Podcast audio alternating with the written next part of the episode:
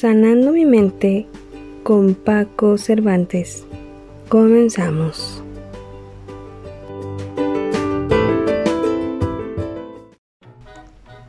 Radio Gilal informa. El contenido de este programa es responsabilidad del locutor y los participantes. Hola, muy buenos días, tardes, noches, la hora que nos estés escuchando. Este es el programa Sanando mi mente, un programa que te invita a que nos hagamos cargo de nuestra conciencia, de nuestra salud, que exploremos cuáles son la relación entre nuestra mente, nuestros pensamientos y nuestra salud, nuestras enfermedades. Hoy queremos continuar y te damos la bienvenida a este programa para que tratemos ahora el tema de cómo podemos hacer que nuestras personas cercanas respetan nuestras decisiones, cómo podemos hacer que las personas que están alrededor de nosotros, cuando tenemos un, un, diagnóstico, una enfermedad, nos respetan. Y el gusto y el, la promesa es cumplida. Tenemos aquí en este segundo programa al excelente Raúl Platas, la persona que nos estuvo eh, acompañando la semana pasada y que ahora viene a estar con nosotros. Recordemos que quienes estuvieron la semana pasada, estuvimos viendo un concepto que crea Raúl, la amorosofía, como la importancia de que nosotros podemos ir sanando nuestra mente a partir del amor.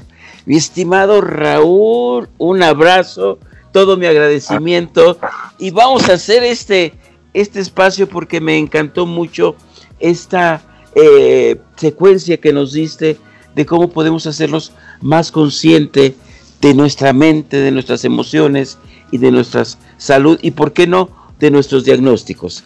Bienvenido, muchas gracias. Muchísimas gracias, aquí de nuevo saludándolos y, y, feliz, Este, el programa pasado, yo, ah, yo quedé de veras fascinado, estuvo re bonito. Pareciera que llevábamos, llevábamos años, ¿no? De, entrevistas entre tú y yo, ¿no? Así. Ah, estos se conocen desde la radio, en la preparatoria. y mira que nos conocimos en estos cursos de, Luis Felipe, ¿no? Y te he seguido por ahí, estamos en un grupo de, estudio, claro que sí.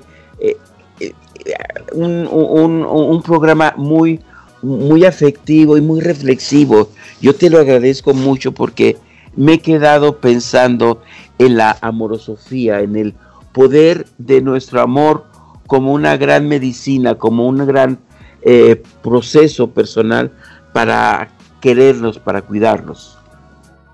Sí, mira, este, así yendo directamente al, al, tema, al tema de hoy, este, voy, voy a ignorar lo que dijiste porque no me acuerdo. Ah. Eh, em, lo, lo que es bueno para mí no necesariamente es bueno para los demás. Este es un principio que yo aprendí con el doctor Grinder, que debería de estar así grabado en el par 8 de nuestro ADN, eh, eh, porque cuántas acciones llevamos a cabo pensando en el bien del otro. Y entonces, los eventos que están ocurriendo presumiblemente allá afuera, los interpreto y luego voy a invadir al otro con mi punto de vista, con mi opinión. Incluso voy a meter presión, voy a obligarlo a que tome acciones porque yo considero que es la mejor decisión o porque yo considero que es el mejor tratamiento, porque yo considero que es lo mejor que debe hacer en su vida. Dios es un grave, grave, grave, gravísimo error, ¿no? Eh, eh, en el programa pasado eh, les decía yo, la sabiduría popular, primero la sabiduría, popular, En el pueblo, este, no, pues que te toca ir a la clínica, bueno, pues voy a la clínica, no, pues que me dijo el doctor que tengo diabetes, ¿no? Así diabetes. Ay, pues qué susto pasaste.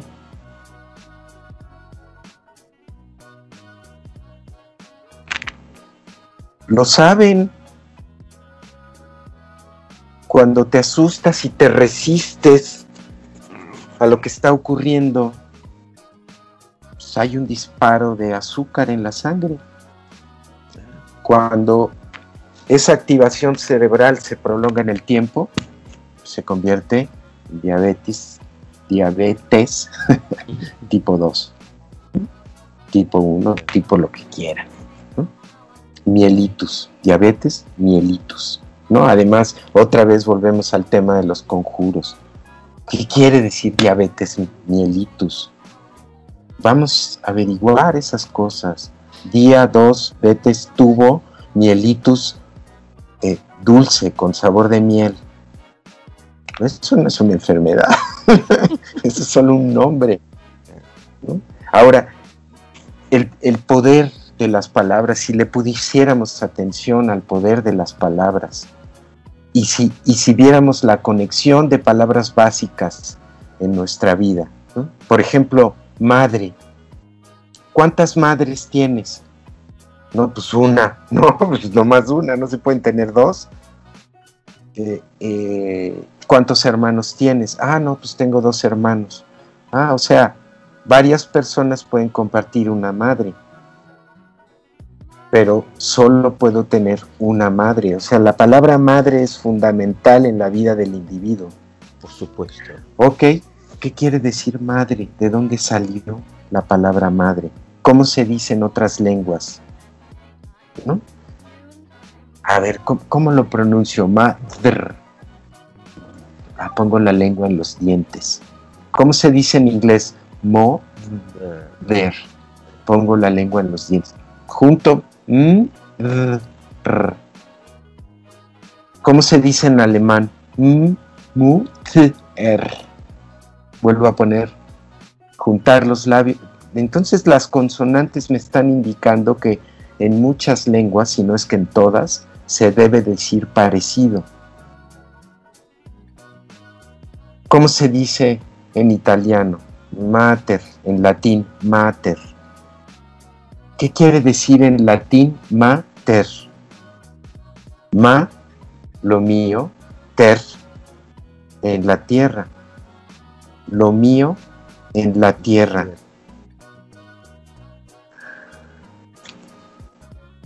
Madres destino. Es lo mío en la tierra, es lo único que tengo. Ah, no, pero también tengo a mi papá, ¿Qué quiere decir pater? Pa, poder, ter en la tierra, el poder en la tierra. Por eso Dios, a pesar de que es mujer, se le llama pater, porque es el poder en la tierra.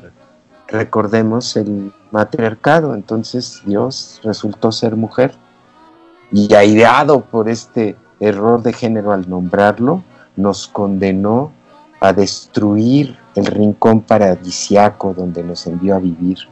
Ah, ya te estoy diciendo los, este, las líneas de mis obras, de mis creaciones.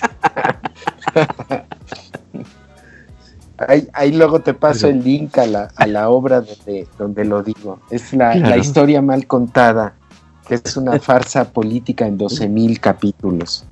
No te preocupes, se ven 20 minutos los 12 mil capítulos. Estaba yo viendo, sí.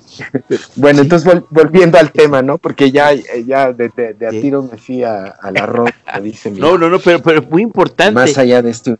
Es que esto que es bueno para mí, esto que creo para mí como verdad, esto que para mí me funcionó, se lo quiero enjaretar a los demás y eh, podrá ser de muy buena fe, pero tiene unos resultados terribles, porque nos falta respeto y este amor malentendido de querer proteger al otro, a veces lo estamos perjudicando, ¿no? Claro, porque eh, eh, hay, hay la, la, verdad absoluta, la verdad absoluta habita en un microespacio de tiempo al cual el ser humano no tiene acceso. Entonces, para los fines prácticos de la vida cotidiana humana, de la, de la vida en su extensión de un individuo de, de la especie humana, no existe la verdad absoluta. Solo existe mi verdad que se contrapone a tu verdad, a la verdad de los otros. Ni siquiera el observador puede tener la verdad absoluta, porque su punto de observación modifica la realidad física. Y eso lo demostró Einstein, a pesar de que al final de su vida dijo, oh, creo que estoy equivocado. Ahí, ahí fue cuando definió ciencia. Fue, esto es súper interesante, ¿no? A Einstein lo hemos vuelto la piedra fundamental de nuestra existencia en Occidente. Y si no lo autorizan las ecuaciones de, Maxwell o las ecuaciones de Minkowski eh, eh, eh, a la palabra sagrada de Einstein, no puede ocurrir en la realidad. Es una tontera y hazte un lado, eres un negacionista. Utilizan un término religioso para, hablar de, ¿no? Este, pero, pero al final de su vida Einstein dijo la, la ciencia es la duda perpetua. Claro. La ciencia es dinámica. Yo tengo que hacer preguntas y buscar todas las respuestas posibles. Y siempre va a estar eh, cambiando. Siempre. va a haber un paradigma que en un tiempo fue o es eh, sólido, con el paso del tiempo va esta ciencia perfeccionarse. Así es que eh, la verdad es como relativa, ¿sí? y, mira, el, gran, el gran pensador, el gran lingüista, Noam Chomsky, mm. él fue el primero que generó un modelo que fue la, la, la, gramática transformacional, un modelo lingüístico, y desde que lo, desde que lo, lo, codificó como, como metodología de estudio de las lenguas, él dijo, este modelo tiene fecha de caducidad, como todos los modelos, porque la realidad es dinámica, la lengua está viva, los seres humanos son entidades biológicas. Entonces, este modelo va a caducar cuando ocurran ciertas cosas en la vida de la, de la, investigación y de la lingüística y de los seres humanos.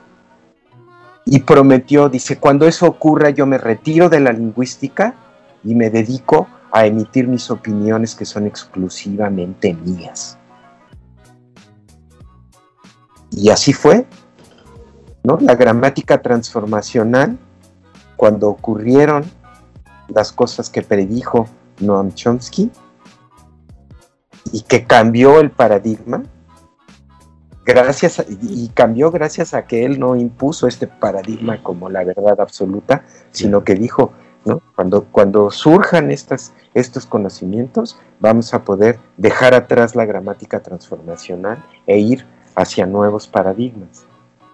Cuando ocurrió, él se retiró y se dedicó a ser un, politólogo. Él habla de política, habla de, este, de, gobiernos, de estados, de, capitalismo, de comunismo, de esas cosas habla él.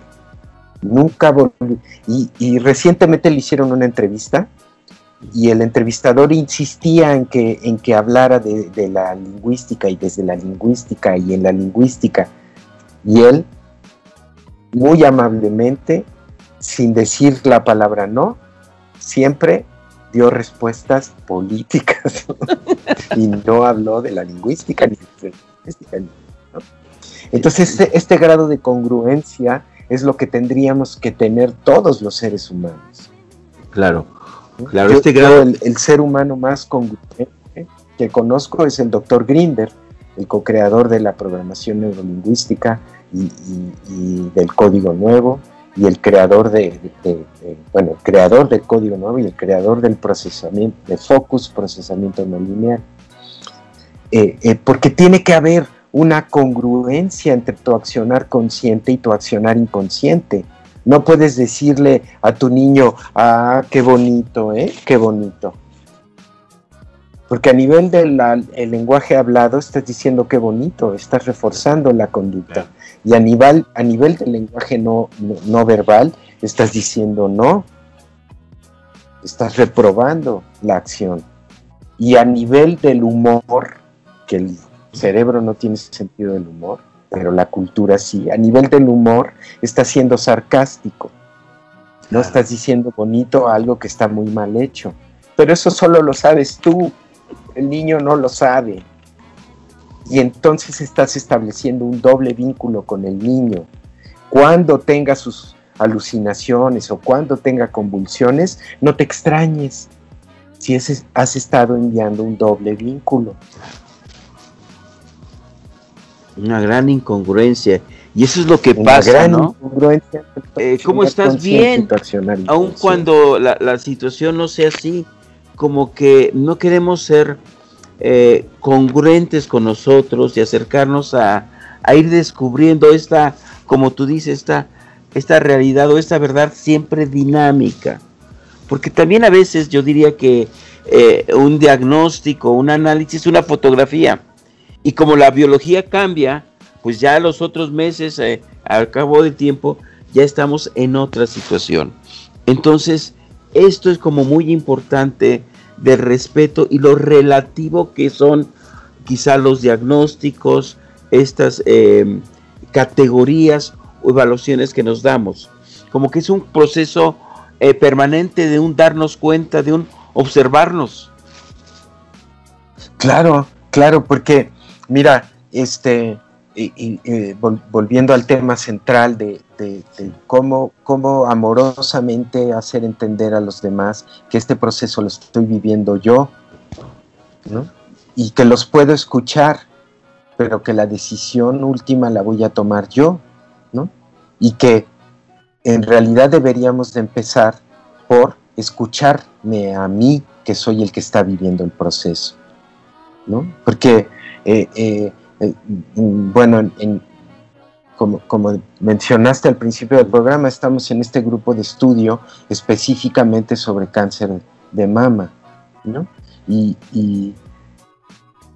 allí tenemos que cuando, cuando la mujer eh, eh, recibe el diagnóstico, ya la manera en que recibe el diagnóstico, si no tenía cáncer, pues, le va a empezar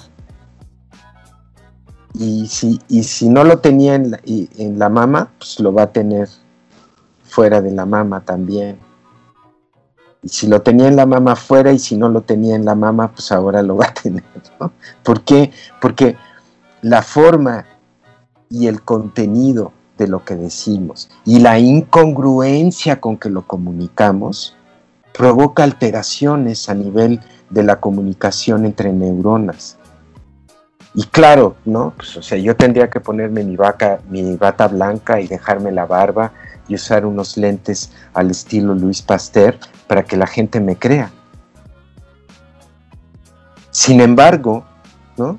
Si yo eh, soy el que vive el proceso y yo tengo eh, este, este nuevo paradigma y estas nuevas formas de intervención, eh, y, y, mi decisión es hacerlo por este camino, viva o muera, como resultado.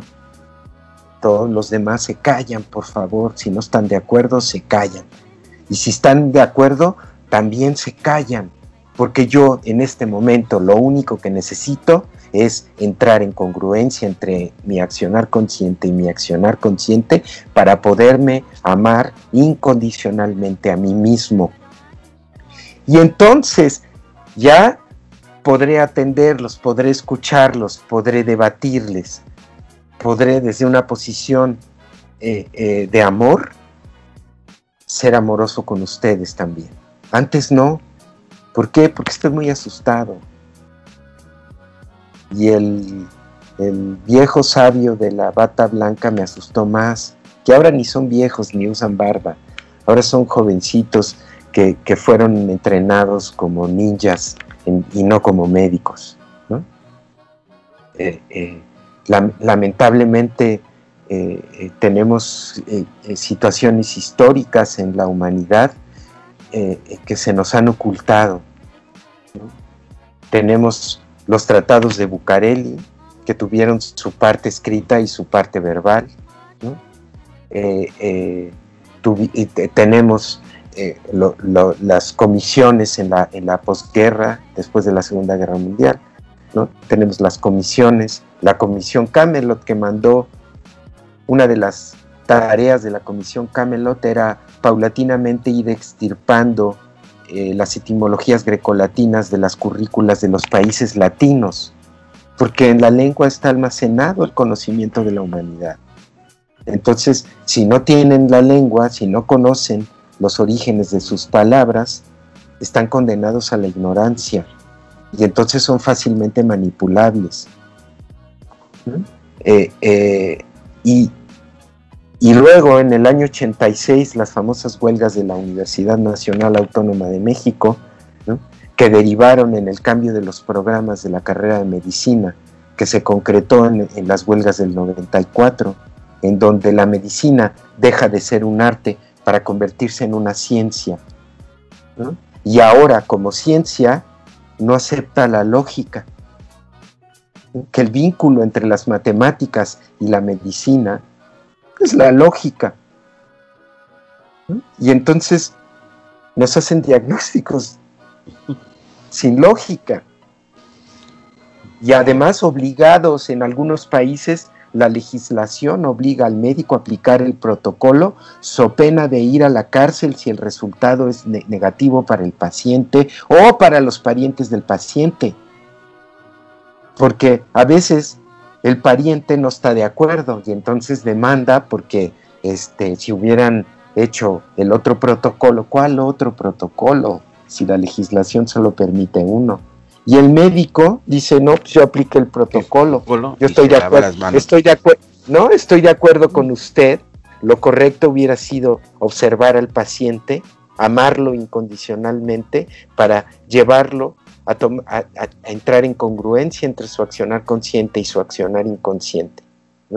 Encontrar la paz interior para que se pueda amar a sí mismo y sanar o morir en paz, de todos amorosamente. ¿no? Yo estoy de acuerdo con usted, pero el protocolo no me lo permite. El protocolo me indica que si hay un diagnóstico de cáncer, yo tengo que matar al paciente.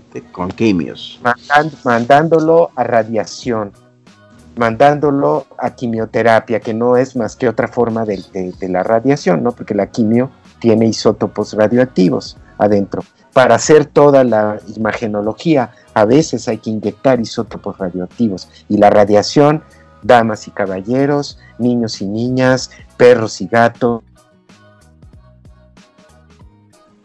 se los digo, la radiación mata, y si no, vean los documentales sobre Chernobyl, vean los documentales sobre las explosiones en el atolón francés del Pacífico Sur, en los atolones de las Islas Sándwiches, cómo desaparecieron ecosistemas completos, no por la explosión misma, sino por la radiación, como la estupidez de los políticos que fueron en barco a ver la explosión de los franceses Después les trajo consecuencias fatales, ¿no? Porque estamos hablando de una cuestión de, primer orden. Claro. Entonces, eh, eh, aquí, por eso la morosofía, si el médico se ama a sí mismo, ¿no? Y si está obligado por una legislación a seguir un protocolo, puede también declararse insolvente. ¿No? Como, o sea, eh, miren, necesito derivarlos con otro especialista porque mi experiencia no me da para poder dar un diagnóstico. Tener esa humildad, por lo menos. Y, esa honestidad porque eh, si tú le preguntas a un médico que si se hacía la quimio o si le da a su esposa, a su madre, a su hijo, son los más resistentes porque saben cuál es, cuál es la consecuencia, hablando de esto, ¿no? Esto, esto es como muy, eh, muy terrible y, no se respeta a, la decisión de la persona, no se le permite explicarle con sus palabras, porque es su vida y es su decisión. Entonces, eh, eh, en ese lenguaje médico también me encuentro yo en contra, porque en todo caso hay que traducir y, y más aún, cada uno de nosotras, nosotros, somos responsables de indagar sobre nuestro diagnóstico, sobre cómo evoluciona el órgano, el tejido, eh, cuál tenemos impactados. Ahí también es una responsabilidad nuestra. Claro, ya, y, y ahora hay otros paradigmas para hacer un diagnóstico. Y, y la pregunta fundamental, al, al paciente y a su familia, ¿de qué le sirve el diagnóstico? De absolutamente nada. Que me digan a mí, tienes un bultoma indiferenciado, ¿de qué me sirve? Solo, solo sirve a, activar mi miedo, a, producir sufrimiento en mis familiares, ¿no? Eh, eh, yo em, escribí un cuento muy hermoso sobre, sobre una persona cuya lengua materna no era el español sobre una mexicana cuya lengua materna no era el español y, tiene que emigrar del campo a la ciudad y entonces empieza a tener mucho dolor en sus pies y, va a, la clínica porque pues, bueno tenemos la fortuna de que aquí aunque no tengas dinero aunque no tengas en qué caerte muerto puedes ir a una clínica, a un hospital y te, te atienden gratuitamente, ¿no? En otros países no tienen esa fortuna. Pero bueno, aquí en mi cuento, como, es mexicana, mm.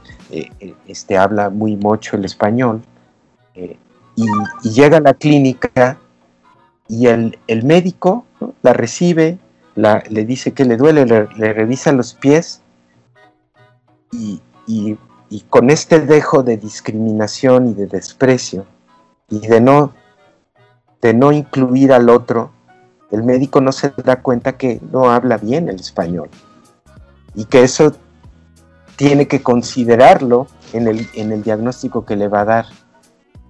Y entonces el médico, en un dejo así de discriminación, de desprecio, le dice, ah, no, mire, váyase, tengo muchos pacientes que atender, usted solamente tiene un, un halus valgus Halux valgus, se debería de pronunciar, pero él, como él sí habla bien el español, le dice Halux valgus. La mujer queda en shock, se sale, ¿no? Y empieza a caminar hasta su pueblo, repitiéndose Halux valgus, Halux valgus, Halux valgus. Cuando llega a su pueblo, le dice, ¿por qué te regresaste? No, pues es que me duelen mucho los pies y y, fui a ver al doctor y el doctor me dijo que me voy a morir. Y entonces la gente en el pueblo dice, pero, pero ¿cómo? No, vamos, vamos con el brujo. La llevan con el brujo y, el brujo le dice al brujo, es que el médico en la ciudad me dijo que me voy a morir. Y el, el brujo le dice, eh, ¿por qué, te di ¿por qué dices que te vas a morir? ¿Qué es lo que tienes? Me duelen. Y, ella hace una pausa y se da cuenta que los pies le han dejado de doler. Y dice, pues me dolían mucho los pies. Y le dice al brujo, dime si ya estoy muerta. y ahí termina el cuento. Sí, sí, sí. Eh, eh, eh, esta, esta, esta hipnosis, a veces esta falta de, que nosotros nos responsabilizamos por indagar, por buscar ser un poco más investigadores, más conscientes y como dices bien Raúl, acercarnos a otras opciones. Yo creo que mínimo hay que tener tres o más opciones, tres o más criterios y, situaciones. Permíteme también comentarte una situación que sí sucedió también. eh, también llega una persona campesina con el doctor y el doctor le dice, no, pues este, eh, a ver si me acuerdo bien de la frase, eh, usted ya este, arregle sus cosas porque esta es una, este, su enfermedad es terminal. El señor se sale, mi enfermedad es terminal, se va, se va a su casa y reposa y por ahí meses después se encuentra al doctor y lo ve pasar. Doctor, ¿qué pasó? Muchas gracias, doctor. Y el doctor se queda, ¿y usted está aquí? Sí, señor, usted me dijo que mi, enfermedad era terminal, se había terminado. Mire, ya, estoy aquí. Muchas gracias, doctor, ¿no? También en el otro sentido, ¿no? ¿Cómo hipnotizamos? ¿Cómo eh, tenemos que hacernos cargo de que, eh, pues, eh, lo bueno para mí no es bueno para los demás y yo soy responsable de enterarme, de clarificarme. Y si hay ahí un concepto o un proceso, ahora sí ya casi no tenemos pretextos. Porque lo importante, como dice el programa, hay que sanar nuestra mente para que todo lo demás tenga un efecto eh, positivo en nosotros, ¿no? Fíjate que eh, este, eh, mi, mi papá fue médico de toda su vida. Es médico, ¿no? Porque sigue vivo. Solo que fue un médico entrenado en los años 50, entonces es un artista antes que médico. Y eh, en, alguna ocasión, eh, en algún pariente le, ya sabes, ¿no? Eres médico, todos los parientes quieren consulta gratis, ¿no? Entonces un pariente le pidió consulta gratis y este y le empezó a explicar lo que tenía, lo que le pasaba, lo que sentía, lo que había hecho y había intentado esto y lo otro. Y, y mi papá le contestó, mira, no sé cómo se dirá, pero creo que tú tienes internetitis aguda. ¿Cómo que internetitis aguda? ¿Qué es eso? Has pasado muchas horas en internet leyendo estupideces.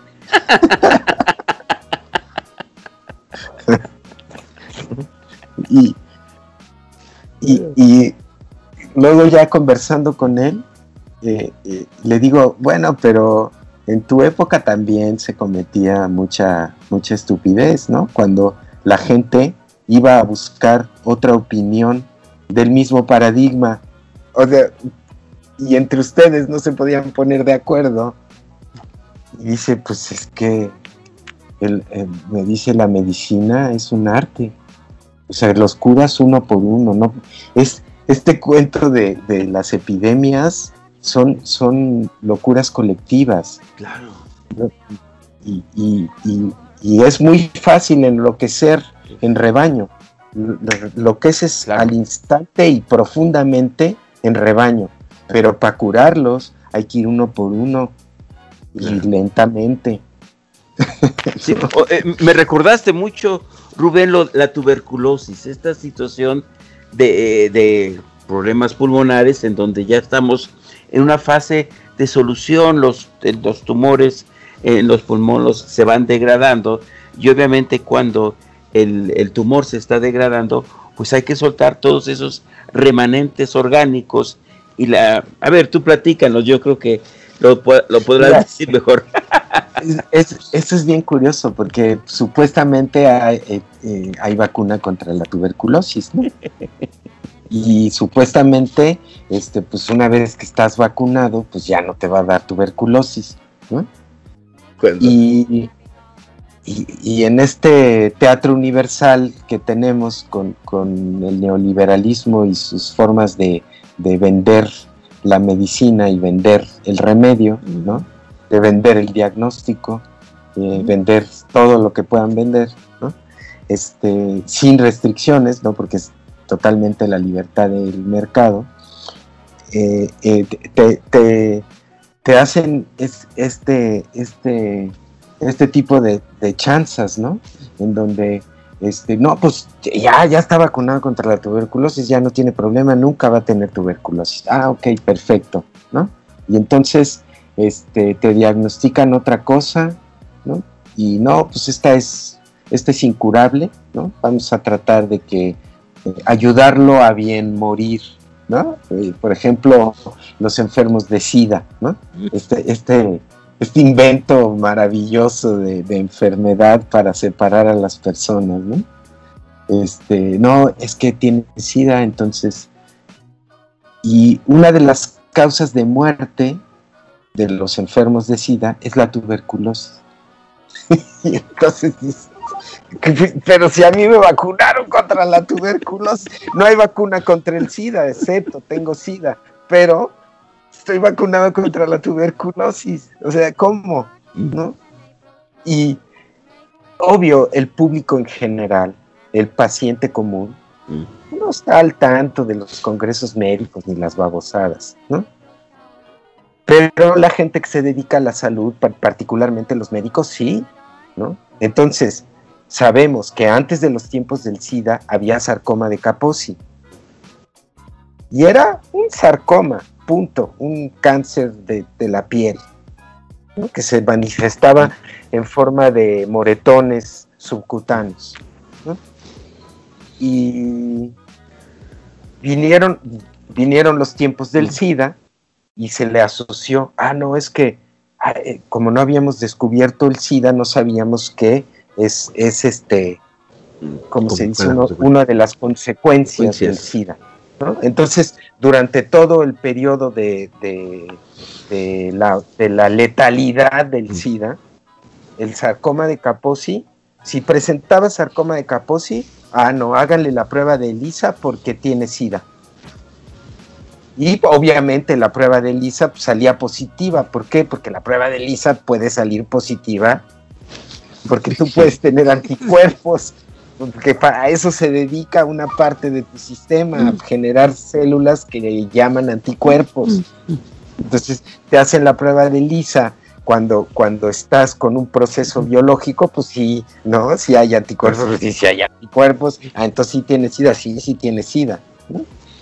Este, el, el, el, cuando se ha logrado extender ¿no? Gracias a los retrovirales y a los tratamientos y a la manga del muerto, se ha logrado extender la vida de los pacientes con SIDA y se curan de la tuberculosis y se curan del sarcoma de Kaposi.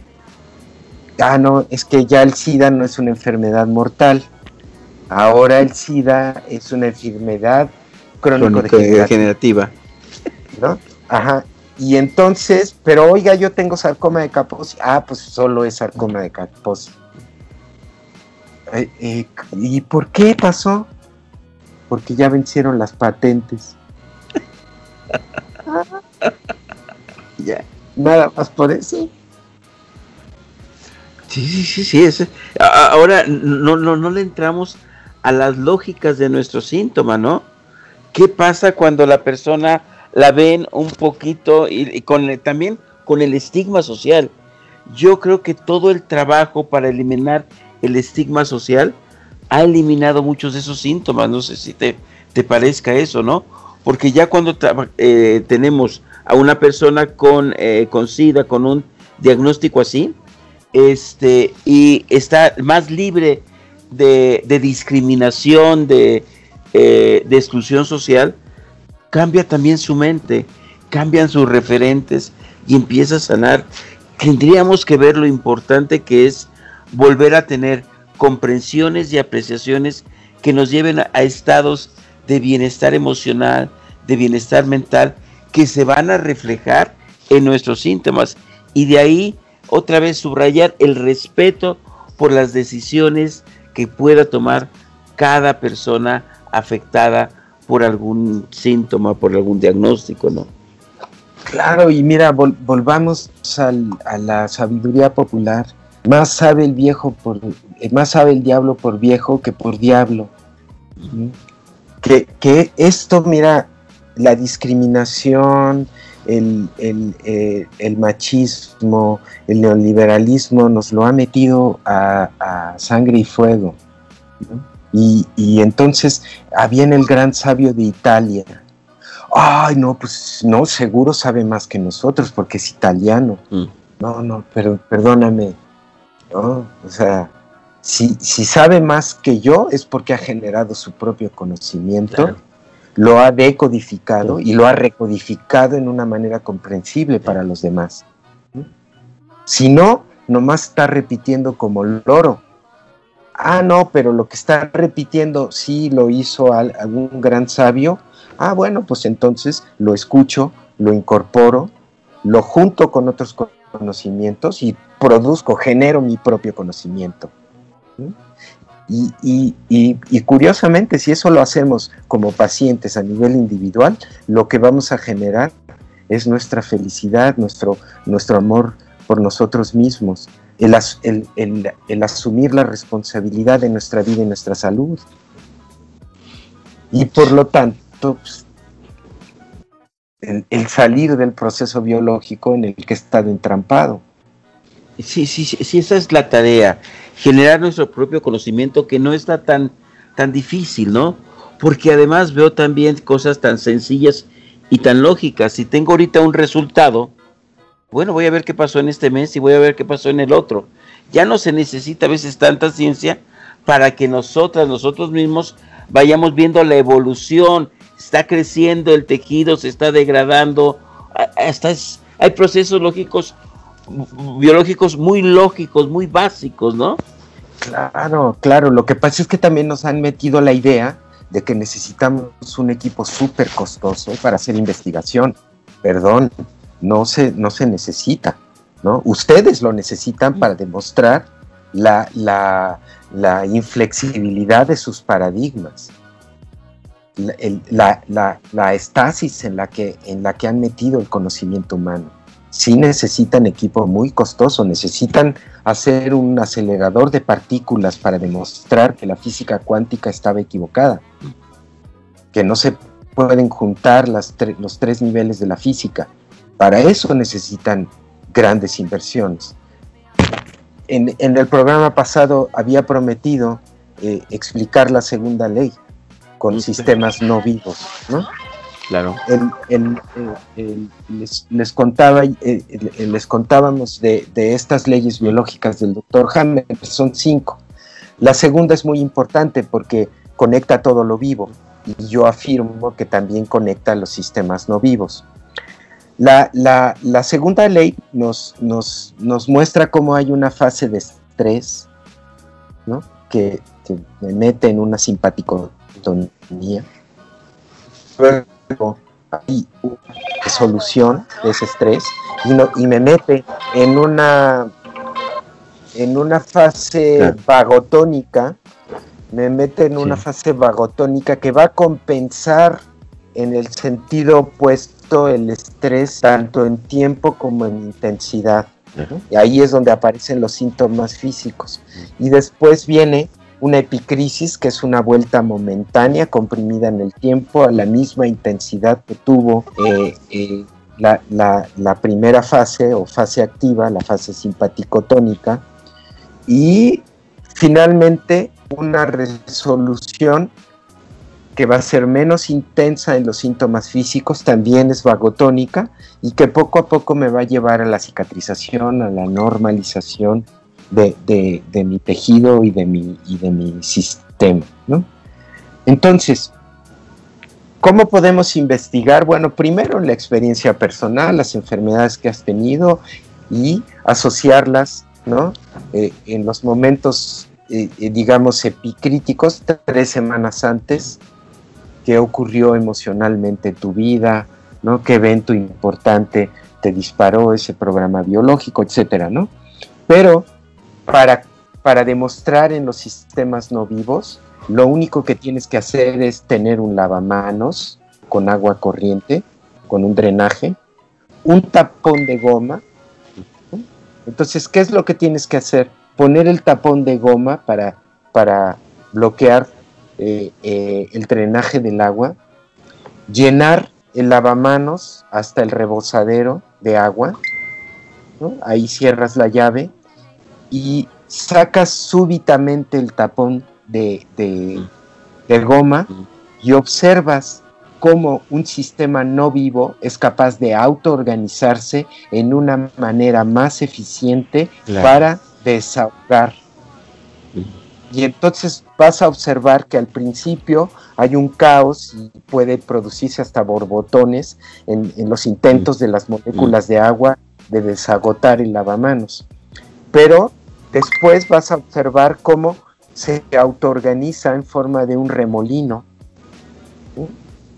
y que va a hacer muy eficiente el desagotamiento del lavabo a través del drenaje y hacia el final, cuando ya queda una cantidad menor de agua, vas a volver a ver el, caos inicial, vas a ver un borbotón y el total desagotamiento del, del, lavamanos. ¿Qué quiere decir esto? Bueno, que sin necesidad de equipo costoso estamos demostrando la autoorganización de los sistemas no vivos y cómo responden a la segunda ley un caos inicial, la fase activa, una autoorganización en una manera eficiente para desagotar, eh, eh, eh, luego un, caos de nuevo y el final del desagotamiento con una vuelta a la normalidad.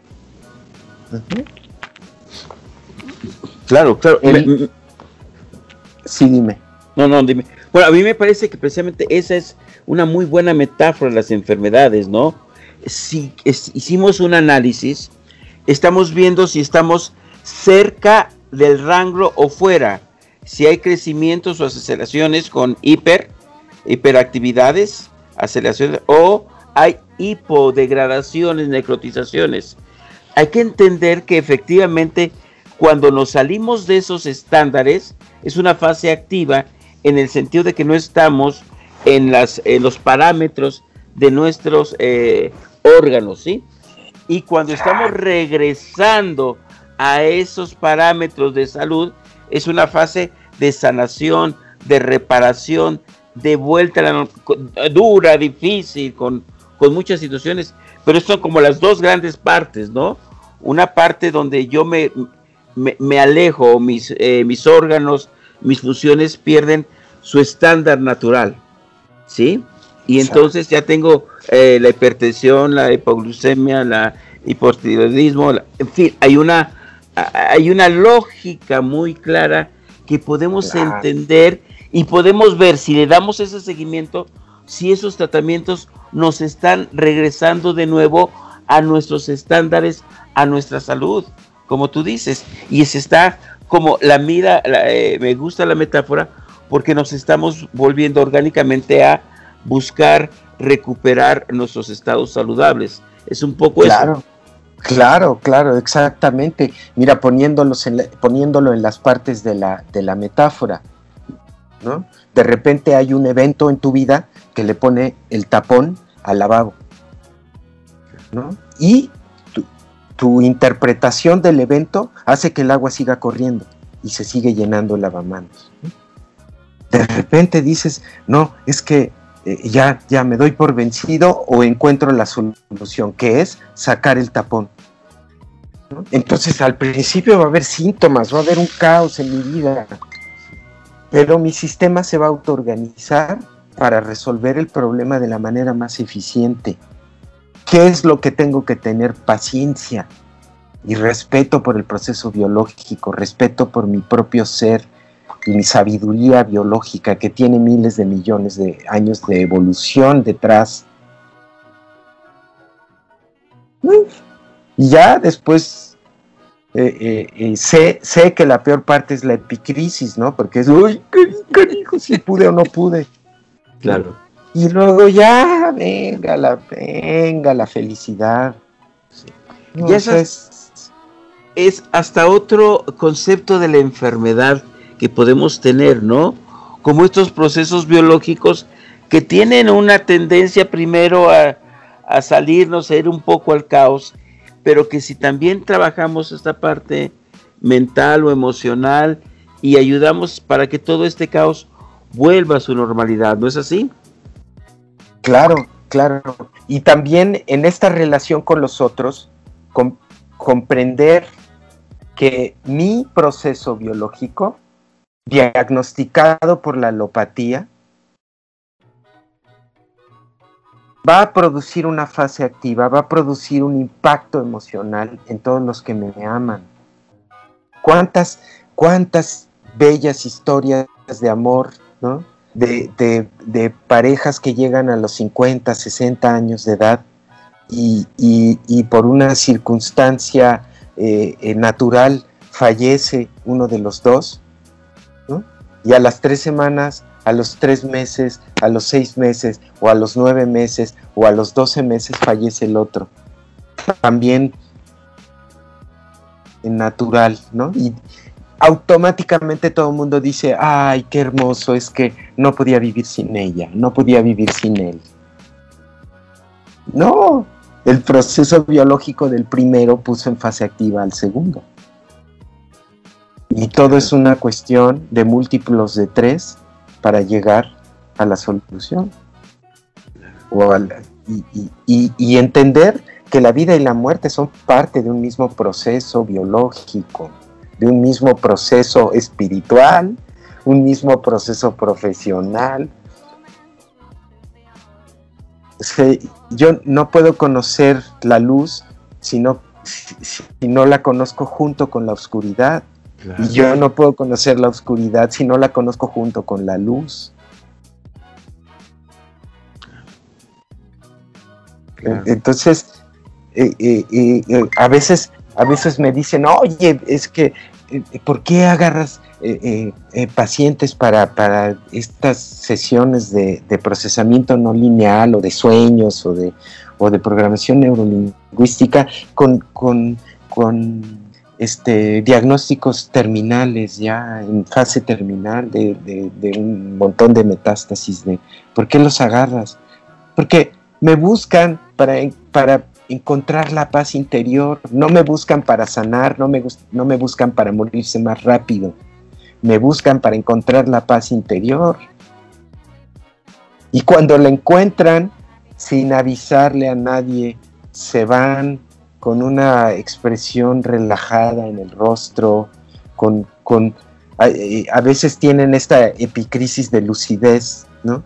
No, es que el día que murió mi abuelita se levantó, nos echó tortillas, nos dio tacos, nos hizo cariñosas con, la, con grasa de puerco y, ay, no, estuvo re lindo y porque la noche se quedó dormida y se fue. ¿Y por qué? ¿Por qué nos dejó? Pues, porque la vida incluye la muerte. Y mientras más bella fue tu vida, pues más bella va a ser tu muerte. Claro. No, yo, yo, estoy condenado a tener una muerte espectacular porque mi vida fue espectacular. Entonces, si, si quieren demostrar la falsedad de la teoría del contagio, ahí voy yo en primer lugar, órale, contagienme a ver si pueden. lo bailado ya nadie me lo, quita. claro, claro, mira, el tiempo es, es terrible, ¿verdad? Es, eh, sanando mi mente, te agradece, pero eh, Raúl, ¿tú quieres compartir algunas redes sociales para que la gente que te escucha se acerque? Porque esto de, de encontrar la paz, esto de tener más coherencia, esto también a veces, yo creo que a veces se tiene que atender más a los familiares que a la persona diagnosticada, porque este contexto es terrible y en lugar de animarlos, llegan con los ojos llorosos, con la cara así, y en lugar de levantar el ánimo a la persona, casi casi la están enterrando. Yo creo que hay que no, a veces muchas situaciones. A veces hasta los obligan, a veces hasta los obligan a tomar los protocolos este, alopáticos. Sí, Y, y, a veces no nos damos cuenta, pero, pero con obligar a la persona ya provocamos la segunda metástasis. Claro. ¿Por qué? Porque la persona no quiere lo están obligando. Este, bueno, eh, redes sociales, tengo eh, en, Facebook, me encuentran con arroba sigo, que es el nombre de mi emprendimiento, sigo, porque la vida sigue, yo sigo en la vida, y la vida incluye la muerte, y la mente es infinita y autocontenida. Entonces mi emprendimiento se llama Sigo. Entonces me encuentran como arroba sigo en el Facebook en Instagram, platas-raúl y este ¿Qué, otra tengo? Ya nomás tengo esa. A Twitter no le entré porque Twitter se me, se me hace la más perversa de las herramientas digitales que ha inventado el, hombre sobre la Tierra. Este, pero bueno, supongo que algún día me obligarán a tener Twitter. Y eh. se llamará quizá Chocopanter o no sé, alguno de mis apodos. ¿no? Ok. Oye, Raúl, muchas gracias. Mira, también vamos a estar aquí dando mucha información sobre la tribu de 5LB, todas las, estas actividades. Y yo creo que esperemos que de esta manera tan amena, tan, tan reflexiva, nuestro público haya construido su propio concepto de sanar su mente. Lo importante que es esta coherencia, esta situación de, de hacernos responsables nosotros mismos por nuestra situación y agradecerte pero infinitamente esta amoros, amorosofía, esta actitud eh, fuerte ante la vida, digna, con mucha eh, entereza para empezar a amarnos a nosotras y a nosotros y empezar a los demás. Algo con que quieras cerrar, mi estimado Raúl, dándote no, pues, las más este, grandes agradecimientos. Eh, reiterar que la amorosofía nació en el primer programa de la serie en Radio Gilal y que fue un obsequio de la inspiración que Miriam y Francisco trajeron a mi vida. ¿eh? Porque antes no había, es hasta neologismo, yo creo que es. claro. pues ha sido un honor que sanando mi mente haya ah, sido la ocasión para que tu inspiración nos llegara y te agradezco infinitamente, Raúl. Sí, dime, dime. Y fíjate, déjame agregar un detalle. Mi mamá eh, eh, fue atea desde nacida, porque mi abuelo era ateo, ¿no? Entonces ella era atea y, discutía mucho con un amigo de la familia y le decía, es que mi Dios es el amor, porque todo se y el amor y el amor, ¿no? Y entonces el, el, el amigo siempre le decía, ah, bueno, crees en algo, ves como si crees en algo, no le llamas Dios, le llamas amor, pero crees en algo. y mi mamá se llama Sofía, entonces sí que la amorosofía puede ser no solamente una forma de pensamiento para esta mente infinita, sino también una religión. Nada más que recuerden, Dios resultó ser mujer. Qué hermosa manera hasta de honrar a tu mamá y que nos llegue toda esa esa energía, porque hay que reconocer, pues, de dónde venimos. Quien no tiene eh, raíces no tiene fuerza, me parece también. Yo les espero, estimadas amigas y estimados amigos, y espero que en otra ocasión nos acompañes, Raúl, de nuevo en este programa Sanando mi mente, que va a ser un espacio para buscar nuevas comprensiones que nos permitan el mayor bienestar posible. Muchas gracias y gracias a todos y a todos.